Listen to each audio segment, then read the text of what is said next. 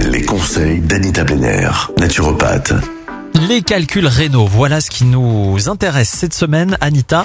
Les calculs rénaux, ça fait très très très très mal.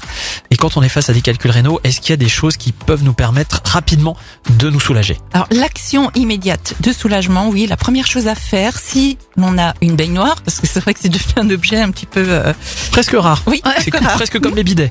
mais ça, ça peut servir.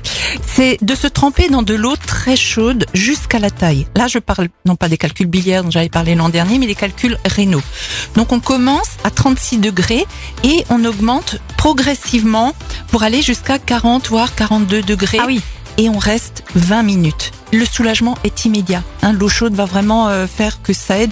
Et ça, ça laisse du Ça temps. dilate les veines et ça, C'est ça. c'est ce qui permet de soulager. Voilà. Et ça va surtout laisser du temps pour l'arrivée d'un médecin qui devra immédiatement vous donner ou vous faire une injection de spasfon, par exemple, hein, ou un autre produit. C'est vrai qu'il faut faire, il faut jouer sur la vasodilatation pour évacuer ces calculs. Mhm.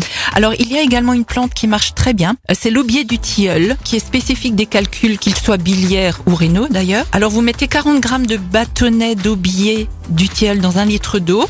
Vous laissez bouillir jusqu'à réduction aux trois quarts de litre et vous buvez le tout dans la journée. Vous pouvez recommencer 5 jours de suite, puis pendant 10 jours, une tasse le matin et le soir. L'aubier existe également en ampoule, c'est un petit peu plus pratique. Ça, c'est vraiment pour euh, au début, euh, quand on a les calculs qui apparaissent. Alors, combien d'eau faut-il boire pour évacuer les calculs? Il faut vraiment provoquer un volume d'urine très très très important. Pour ça, il faut boire plus de 2 litres d'eau par jour. Et pour Ah. les sportifs, euh, ça peut aller jusqu'à 3 litres. hein. Il faut également boire avant d'aller se coucher pour provoquer une urine nocturne aussi pendant la nuit pour éviter qu'il y ait trop d'encrassement durant la De nuit. toxines et tout ça. Voilà, il faut vraiment que la, la couleur de l'urine devienne claire. Là, c'est le signe que bon, on a éliminé tout ce qu'il fallait.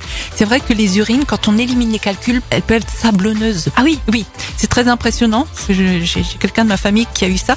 Il m'a dit quand j'ai éliminé les calculs, je les ai vus, j'ai uriné comme s'il y avait eu du sable dans mon Et urine. ça lui a pas fait mal? Si, si, si, il a eu Oh. la crise euh, la veille, le soir, où il a eu des envies. euh, de- de- il s'est dit, il va mourir, quoi. Aïe aïe. Voilà. aïe.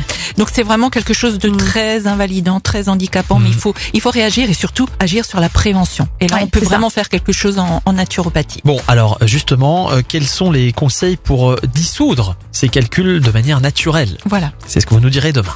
Retrouvez l'ensemble des conseils de DKL sur notre site internet et l'ensemble des plateformes de podcast.